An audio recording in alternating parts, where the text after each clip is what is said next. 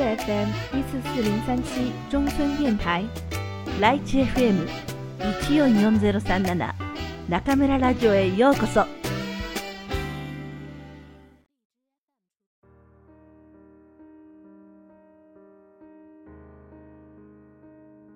あなたに送る人生の薬箱。愛さなくてはいけない二つのこと。松浦弥太郎。第一章。二つのことを見つめよう。将来が不安なあなたに。旅に出るとき、驚くほど荷物の多い人がいます。雨が降った時のための折りたたみ傘。傘もさせないほどの嵐に備えてレインコート。履きやすい靴とレストランに行く時の靴は用意したけれど、もしも大雨が降った場合はブーツもいるだろうか。次から次へと想像を膨らませて、どんどん荷物を増やしていきます。大抵、それは楽しい想像ではありません。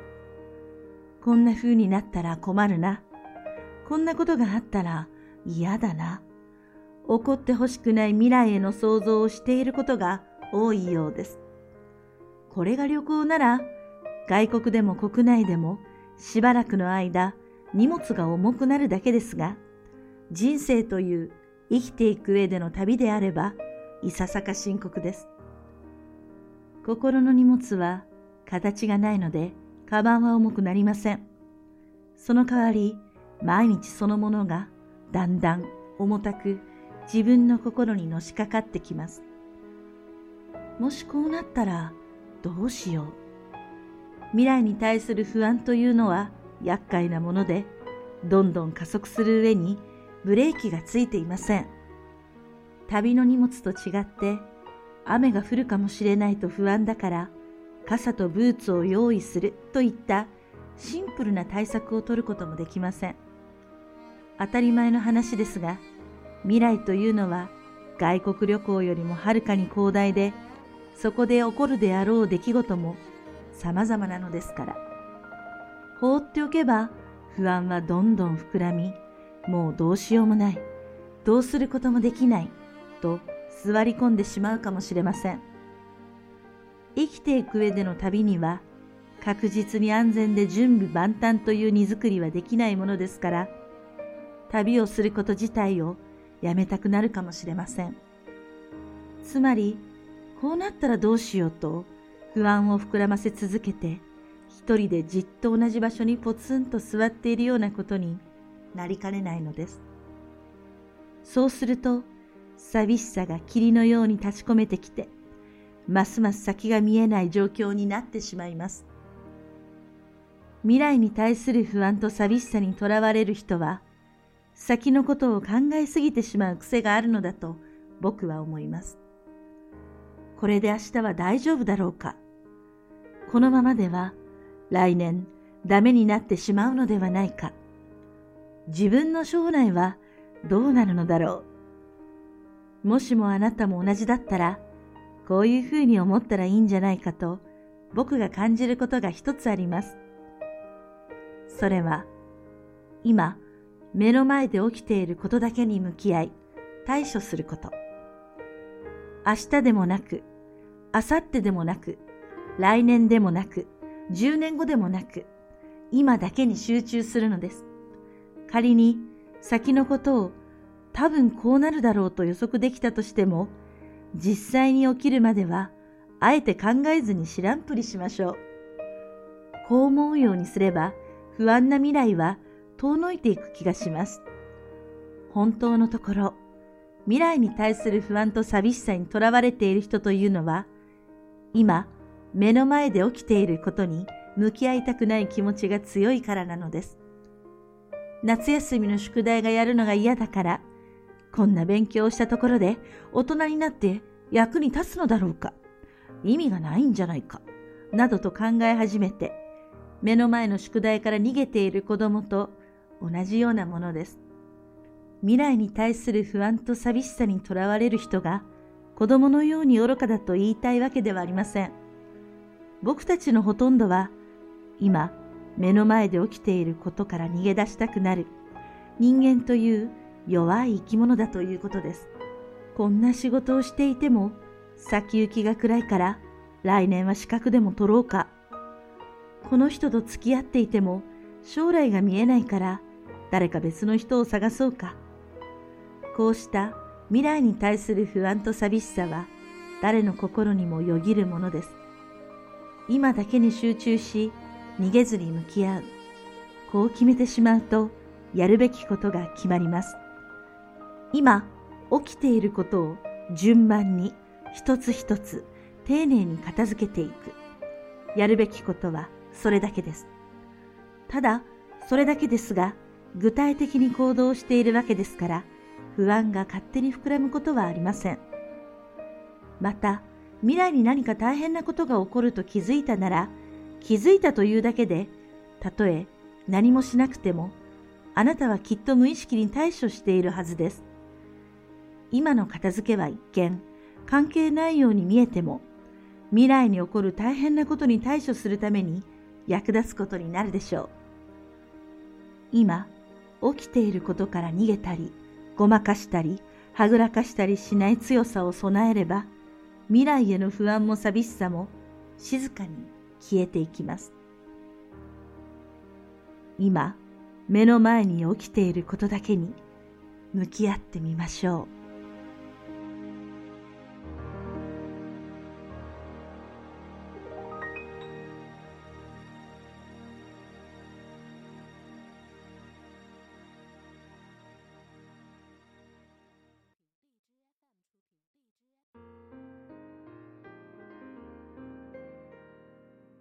皆さんこんばんは。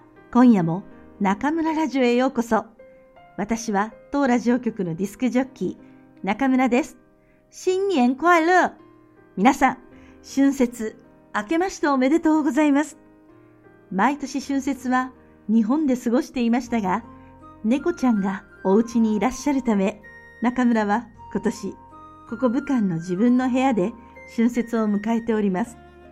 くんくんは今頃師匠のお家で美味しいものをたっぷり食べている頃かなそれともお年頃のくんくん、おばあちゃんや親戚の皆さんに結婚のことをあれこれ言われているのかな さて、前回に引き続きお送りするのは中村くんくんにんにんの日本女3人旅その2です。私のウェイボーの日本レポート2017 18をどうぞご覧ください。1枚目で何か分かった人は、なかなかのビール通ですね。そうです。キリンビール横浜工場。東京と横浜の中間にある京急線生麦駅から徒歩10分。ビール工場がある町の名前が生麦というのもなんだか面白いですね。こちらはガイドさんが一つ一つ丁寧に説明してくれ、わかりやすい映像もあるので、外国人の方にでも理解可能だと思います。お楽しみは何と言っても、試飲コーナー。皆さん、レポート19をどうぞ。ここ横浜工場で作った出来たての生ビール3種類を3杯飲むことができます。残念ながら時間が短いので、味わって飲む時間はないのですが、中村頑張って3杯飲んでまいりました。途中でガイドのお姉さんが美味しいビールの継ぎ方を実演してくれましたが、さすがプロ、グラスを見ないで高い位置から見事にビールを注いでいきます。紹介してくれたサンド継ぎをすると、グラスの縁から1センチ近い高さの綺麗な泡が立つので驚きました。試飲の後はお土産コーナーでキリンビールにちなんだお土産を買いました。ついつい何でも欲しくなって買っちゃうんですけど、運ぶのも一苦労。冷静なくんくんに止められました。工場見学の後は、お待ちかねの昼食タイム。地ビール6種類を飲み比べ。色といい、お味といい、いい感じ。7枚目は、ずっと食べたかった大好物のソーセージ。これぞドイツ本場の味って感じで美味しくいただきました。この横浜工場にはもう一軒バーベキューが売りのレストランがあるそうで、これはまた次回行かなければなりませんね。食後は港未来線に乗って中華街に向かいました。横浜といえば中華街。今回は通りを通っただけでしたが、次回はくんくんたちに本場の中華を食べさせてあげたいですね。中華街から海に向かって歩いていくと、だんだん雰囲気が変わってきます。空を飛ぶ鳥もカモメになり、海を進む船の汽笛が聞こえてきます。日本レポート20の4、5、6枚目の写真をご覧ください。ここは大桟橋。ドラマの撮影でもよく使われる素敵な場所です。空がだんだんと水色から杏色色になり、そしてその色がさらに濃い色に変わっていくのがよくわかります。5枚目の写真、ビルとビルの間の空間をよくご覧ください。どこかで見た形、そう、富士山です。この美しい姿を写そうと、たくさんの人がこの角度から写真を撮っていました。ここからおしゃれな観光バスに乗って赤レンガ倉庫に行きました。ここは十数年前まで実際に使われていた倉庫で、今はレストランやテナントが入る商業施設として活用されています。さすが日本人が住みたい街ナンバーワン横浜。おしゃれですね。倉庫の前にはひときわきらびやかなネオンが輝く場所があります。ここは遊園地コスモワールド。街中で入場料が無料だとあって、浜の若者のデートコースといったところでしょうか。観覧車に乗りたいくんくんの願いを叶えたく乗ってみました。平日だったため、ほとんど待つこともなく、横浜の夜景を高いところからたっぷり堪能しました。ちょうど乗ったのがシースルーゴンドラ。高所恐怖症の方はやめておいた方が良いほどの開放感がありますね。観覧車から降りてゲームセンターでちょっと遊んだら汗をたっぷりかきました。普段しないことに挑戦するのも旅の醍醐味。今回はゲームセンターで久しぶりにホッケーやボール当てゲームを楽しみました。後でウェイボーにもアップしたビデオを見てみたらまあ、お恥ずかしいぐらい頑張っていますね。おかげでお腹もすっかり空いてきました。初めての来日、まだお寿司を食べていないニンニンのため、近くの回転寿司屋さんに入ってみました。ここでは今日のおすすめ品をいくつか注文しました。武漢で何回か刺身や寿司を食べてきたニンニンでしたが、やはり本場の寿司は一味も二味も違うようですね。これでまたニンニンの味の世界が広がりました。また、港未来線、京急線、そして乗り換えなしの都営浅草線で浅草まで戻ってきました。日本レポート22の美味しそうな写真をご覧ください。もう一回焼き鳥を食べたがっている二人のために、焼き鳥センターでちょっと一休み、焼き鳥を注文するときは、塩とタレのどちらかにするか聞かれます。好みにもよりますが、私はももなどの肉や軟骨を食べるときは塩で、皮、レバーを食べるときはタレにすることが多いですね。ここではぼんじり、そう、ジーピーグなど中国ではなかなか食べない部位もあるんですよ。中身てんこ盛りの横浜の旅もこうして終了。5日目はいよいよ今回の旅のメインイベント、草津温泉バスツアーです。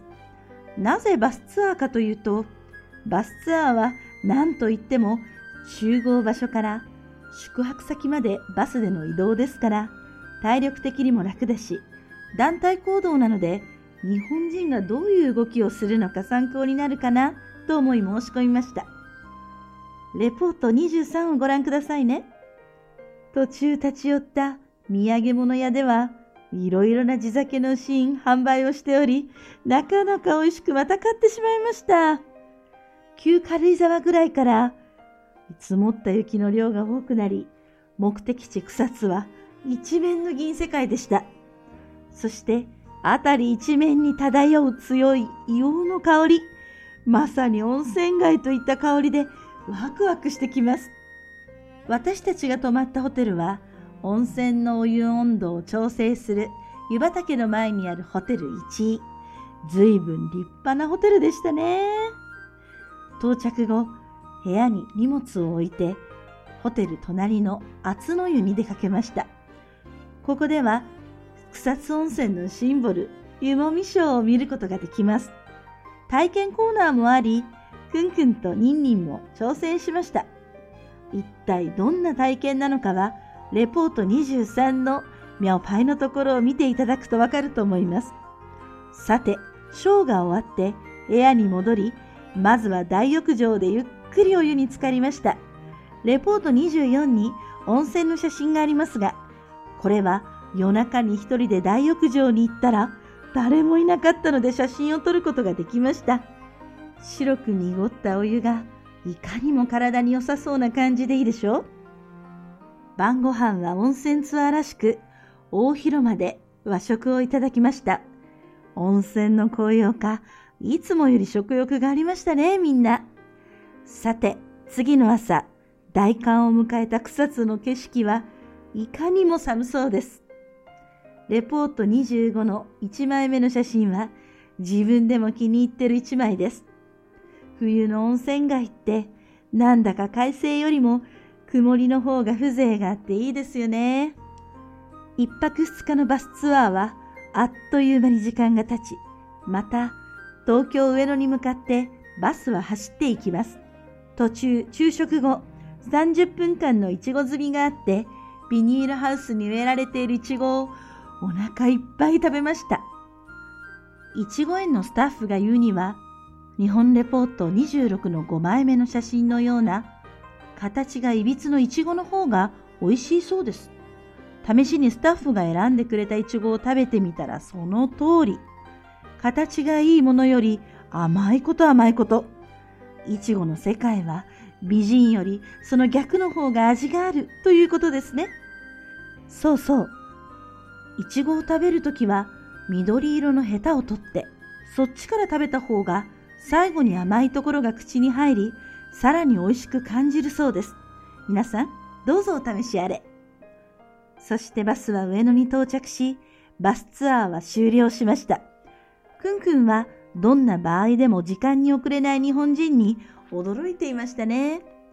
その他にも他の人のことをよく考えて動く日本人たちに感銘を受けるとともに真似をして少々疲れてしまったようです。上野に着いたらそのまま成田空港に向かってその夜は成田空港第三ターミナルで過ごしました。あっという間の一週間、駆け足で説明してまいりましたが、いかがでしたか？女三人旅の内容盛りだくさんさを実感していただけたでしょうか？飛行機に乗って4時間半後、私たちはまた住み慣れた武漢に戻りました。夢のような一週間だったというニンニンの感想が誠に的を得ていたような気がします。旅行中はあまりのハードスケジュールさになかなかゆっくり考える暇もなかったようですが、これからきっと自分なりに総括してくれるのではないかと思います。武漢に戻ってカッパと丸を迎えに行きました。2週間も会わなかったので逃げられると思いましたが、私の声に反応して嬉しそうに後ろ足で立ち上がって甘えてきたカッパに私の方が癒されました。さあ、皆さん、まもなく春節も終わり、新たな一年が始まります。この一年も精一杯頑張ってまいりますので、中村ラジオを引き続きご愛顧くださいね。それでは皆さん、また次回、ここでお会いしましょう。おやすみなさい。くん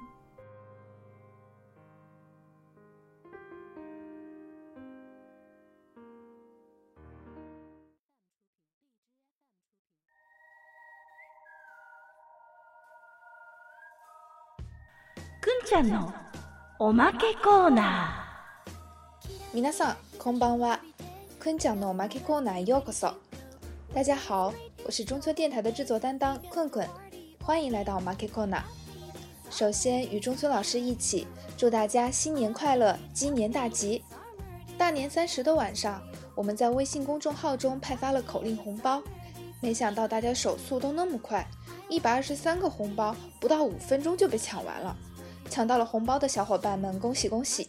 没有抢到的小伙伴们也不要泄气，今年我们也会有各种送福利的活动，一定要随时关注我们。希望大家都能分到中村电台的福气，这一整年都顺顺利利的。赶在春节到来前，中村老师带着困困和宁宁开启了愉快的日本三人之旅。整个旅程都有在中村老师的微博中图文并茂的直播，欢迎大家进去点击原创微博，边看边听本期节目。其实本次旅程的开头有个并不愉悦的小插曲，我跟宁宁本来是一月十四日下午两点多的飞机，结果晚点到十五日凌晨三点才起飞，但算得上因祸得福，第一次在云端迎来了日出，云海尽头浅紫浅粉浅蓝的渐变，美得快要忘记呼吸。与第一次坐飞机的妮妮一起，小激动着按动着快门，想要留住这美景。到达成田机场时已是早晨七点。入国审查结束后，我们在机场车站工作人员的帮助下，顺利买好票，乘上了开往上野站的电车。